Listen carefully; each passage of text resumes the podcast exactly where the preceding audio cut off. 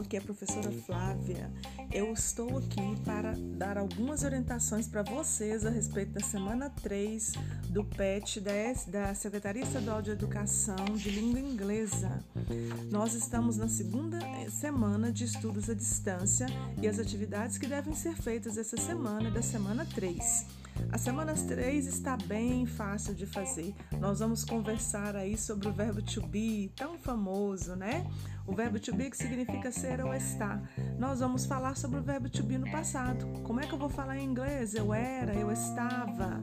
Como é que vai ser isso, gente? Então nós vamos mudar as terminações, as estruturas, ou melhor, estruturas, né, do verbo to be no presente am, is e are. Nós vamos mudar para o was e were. No verbo to be, a conjugação do verbo to be no presente, quando eu usava o am, no passado eu vou usar o was. O am quer dizer eu sou, eu estou. O was vai significar eu era, eu estava. E eu, no verbo to be no presente, quando eu conjugava e ele se transformava em are, no passado vai ser were.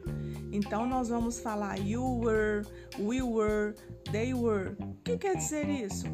Você era, você estava, vocês eram, vocês estavam, nós éramos, nós estávamos, eles eram, eles estavam.